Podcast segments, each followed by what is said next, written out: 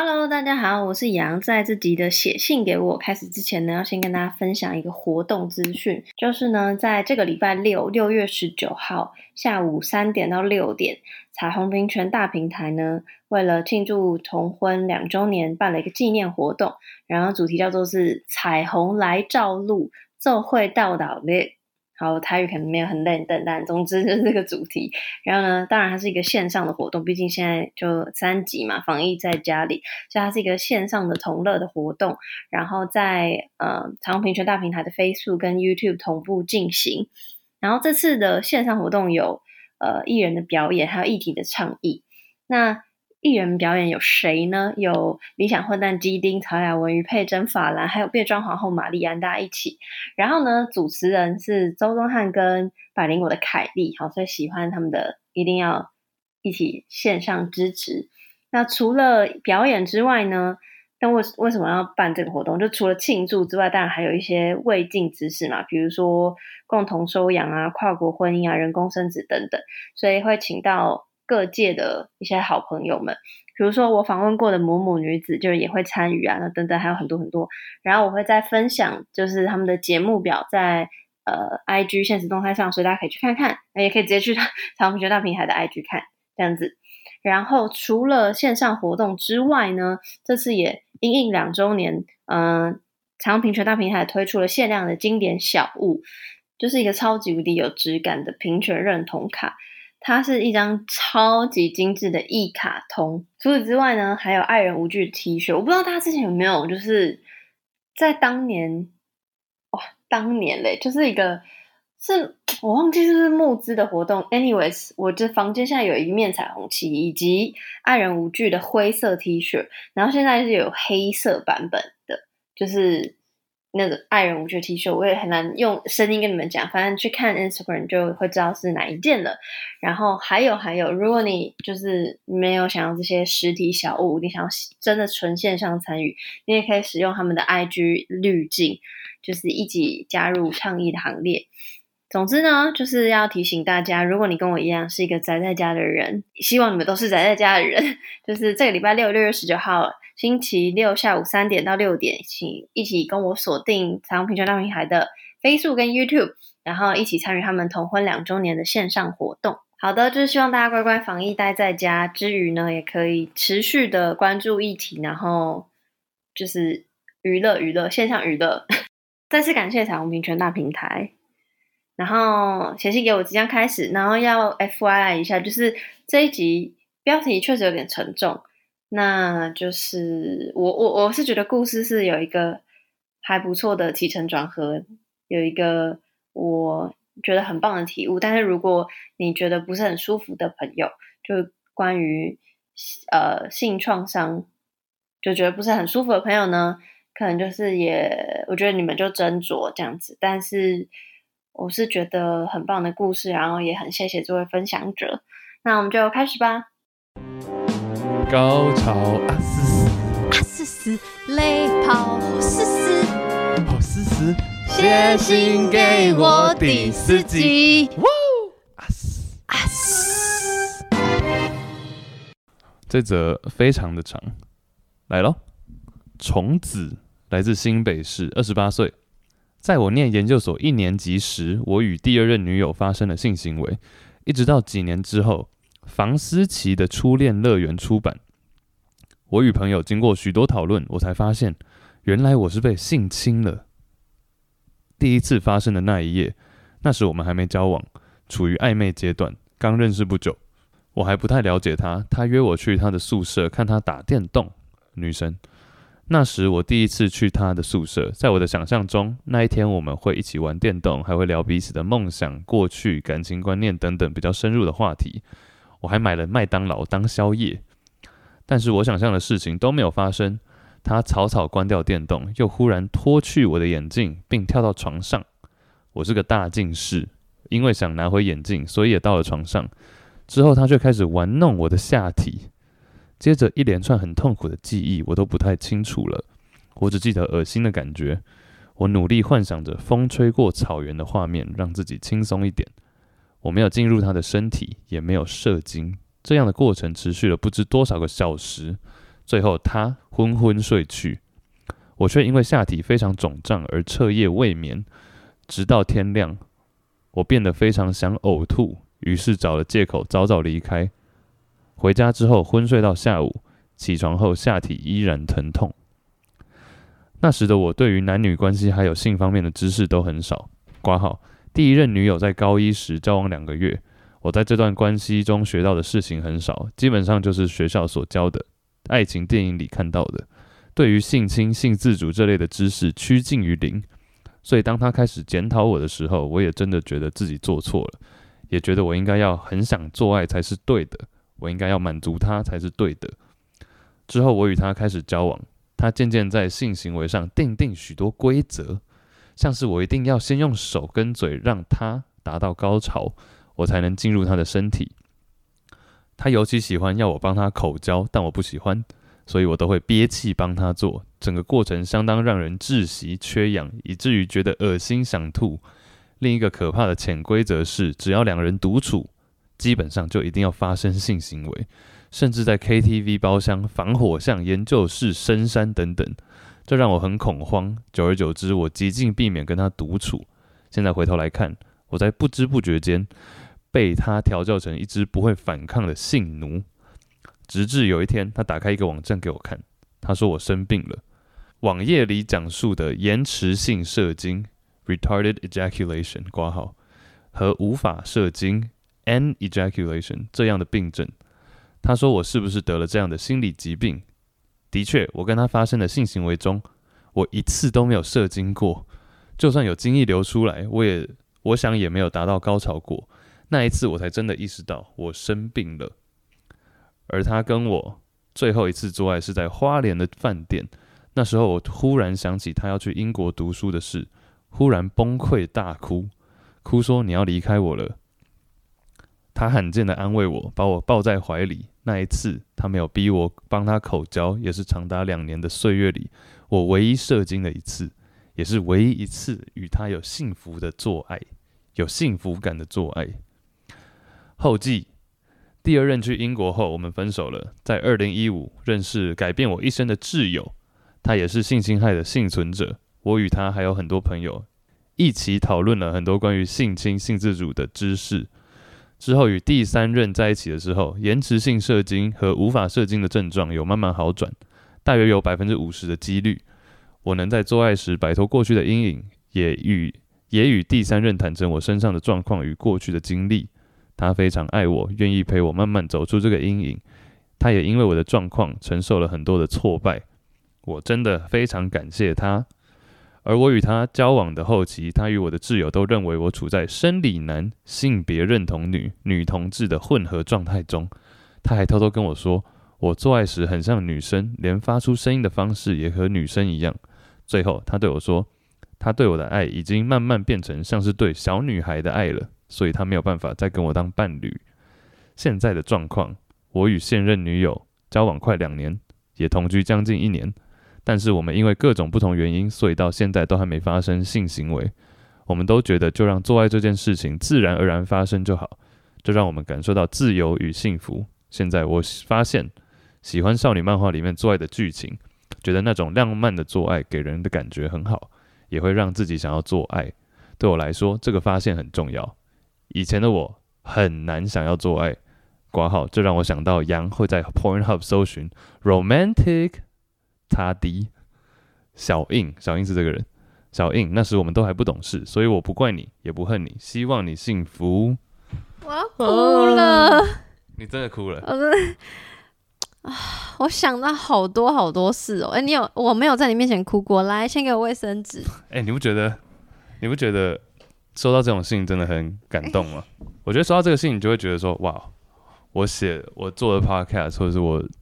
花时间做的这些事情，跟人家沟通的这些主题、话题、观点等等，无形中建立起了一种信任，让对方告诉你这样的事情，你会觉得很感动。收到虫子的信，我自己是蛮感动的。我现在心里有好多东西。第一点是因为我们在阅读的时候，我们看得到他用的那个“他”是女部的“他”哈，所以以生理。性征来说，写信给我们的人，这个是一个生理男性。到后、嗯、后面大家也会听得出来。所以第一点，我想要特别强调跟讲的事情是，就就是性性侵害或性骚扰这件事情，并不是就跟性别没有关系。好，然后第第二个是，就是他的经验让我想到我之前去。儿童性教育的一个讲座，反正就是蝴蝶朵朵的那个会者，他是一名生理男性，然后他小时他是五岁的时候，然后受到自己类似，反正就受到大人的的的性侵害，然后就是就是这是一个怎怎么解释？就是我我就是想到。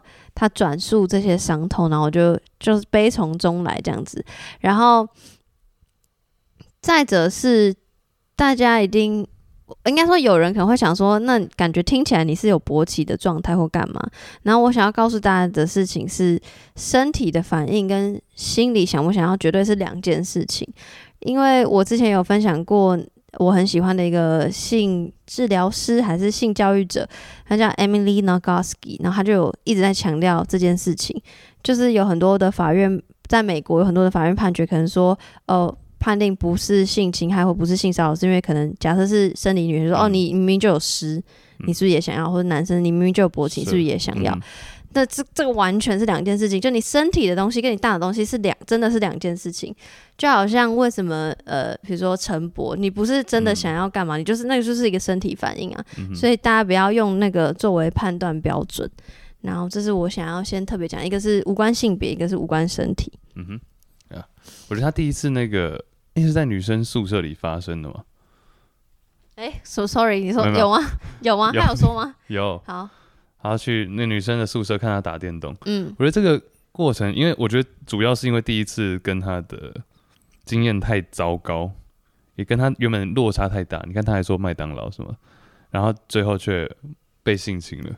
然后，但你看他们持续这个关系还是持续存在，所以说变成她一定也是很这位虫子，她一定也是处于一个很困惑。即便你看我们到后来发现说，哎，她有不同的。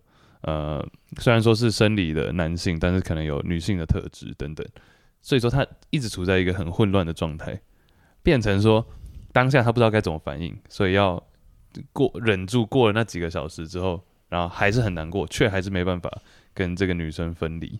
嗯，所以说我只是在想他的，你有读房思琪的初恋乐园吗？我不要全部看完，但我有这本书。就是就是我我我可以我可以理解他为什么说他后来读到这本书才意识到自己是被性侵了，嗯、是因为嗯，里面有提到，嗯，因为他也是就是如果我没有记错的话，他也是比如说呃本来是不愿意接受跟老师的这个想法，可他后来喜欢上老师，这个这个喜欢是什么？是不是在那样的心理状态下才能接受这样的自己？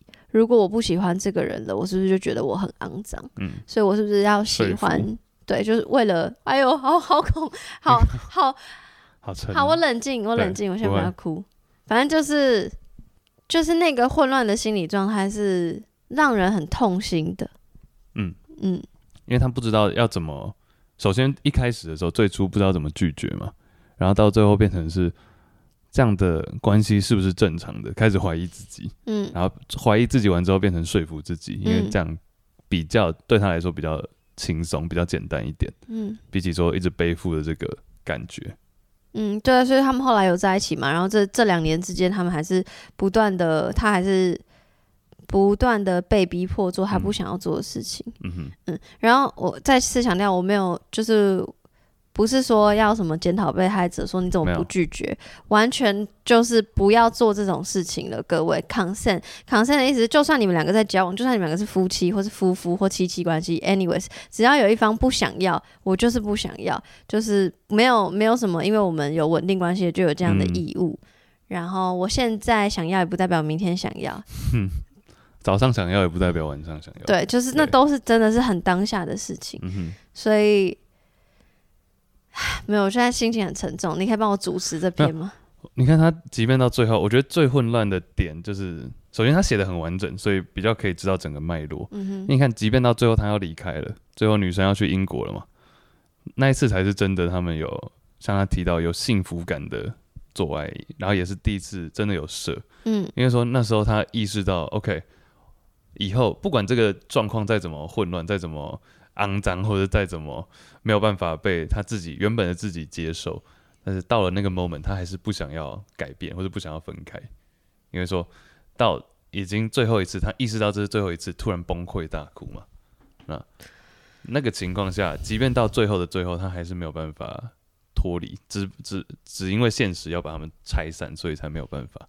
不然的话，我觉得这相对来讲可能是一件好事，对他来说算是解脱了。你说，说要去要要变成要分开的事实？对对对，因为我觉得再这样下去的话不健康，而且也我觉得这故事到最后至少是有一个好的。嗯，这段感情到最后是有一个好的结果，因为不然的话，再这样下去，比如说他们总共两年嘛，要是三年、四年、五年都是处在这样的状况的话，我没有办法想象他要背负多大的压力，嗯，连共处一室都没有办法，嗯，对啊，所以我认为我会觉得最后的这个分开反而是呃救了他，救了他一命。嗯，我觉得现在肯定还有非常非常多人在这样的状态下，他可能。不知道要怎么求救或干嘛的，嗯、然后就是，我只是刚好又想到那个朵朵蝴蝶朵朵的会者，他他他也他五岁的经验，但是他是长大之后才意识到自己原来是有这么一段不好的回忆，然后他至今仍在疗伤，就这件事情不会不会说过去就过去，他是永远是一个伤口在那里，嗯、所以。我我因为我我我从来没有那样的经验，所以我很难。我觉得我怎么讲好像都不对，但我只能就是表达我的难过、痛心，跟希望多多宣导大家 consent 的观念，嗯、然后也希望这些人，这这些在痛苦的朋友，然后身边有人可以拉他们一把，嗯 yeah. 对，然后有有让他们有重新过，呃。就是就是远离这样的生活，这样。然后后记的部分，嗯、呃，我是，但我想要怎么说？我想要怎么说？我现在就好，你们头脑很混乱，你慢慢想。我觉得其实每次写信给我的感觉，就当我们在念的时候啊，其实并不是说我们要做出一些回应或者反应，而是首先我每次都觉得一开始让我先学到很多东西，就让我在念信的过程中了解到说，哦，有这样的困扰，或者有。这样的经验是我没有听过，或者是很类似，但是却完全不一样的心理层面的感受。所以说，首先写信给我，对于我们两个，我觉得都是一个，先是一个学习，嗯，那之后才是说，OK，宣导或者讲一些观念，是我们自己遇到的，嗯，或者我们自己认为是正确的，告诉大家。因为很多时候，你不知道你。你不，你所可以触及的范围里面的知识内容，就是资讯就是这样。即便你看一个 Google，其实就是 Google 可以查得到，嗯，但是你没有主动去查的话，它不会自己过来给你。嗯哼，其实到头来还是一个主动的寻找跟嗯追求、追寻一个东西，一个一种呃去自己主动去触及一些观念。所以说，我觉得 Podcast 的平台最好的就是我们可以反客为主，然后我们把我们收集到的东西再推回去，嗯哼，给大家，嗯。然后后后记的部分，我觉得就是他有提到他认识了一个他的挚友，然后也是性侵害的幸存者，然后就是让他可以，比如说勇于讨论更多关于性侵或性自主的知识。我觉得这件事情这真的是很很很好的，因为就有点像，可能也像你刚刚说的吧。就假设回归到 Podcast 来说，就可能有的人。他也不知道怎么去分享自己过往的经验，毕竟有的人是说出来的人绝对要很大的勇气，但选择不说也是一个，就他我尊重他的选择。就有些人就是那我就是一辈子的秘密。嗯、那我觉得假设你今天是性侵害的幸存者，然后你听到这里，就是要希望你可以知道，就是你不孤单，然后这个世界还是有。好的，可能这样，我我我我比较是想要表达这件事情，嗯，对，然后然后这个虫虫子他也遇到了后来很好的对象嘛，嗯，然后这个对象就是陪他走出这个阴影，嗯，然后甚至帮他认清他的呃性别认同或倾向的认同，就是他说认为他是生理男，性别认同女，然后女同志，就是我觉得我很佩服这个他的伴侣，因为他说他直接跟他他他帮他分析，陪他度过这么多，啊、然后他也很坦诚的表示自己对他的爱是另外一种爱，所以没有办法成为伴侣。这个也是需要相当大的勇气。嗯、我觉得这个人真的好棒，你真的好棒，从此的朋友，嗯、你真的很棒。嗯、然后现三任对，然后现在应该是第四任，然后交往快要两年，然后还没有发生性行为。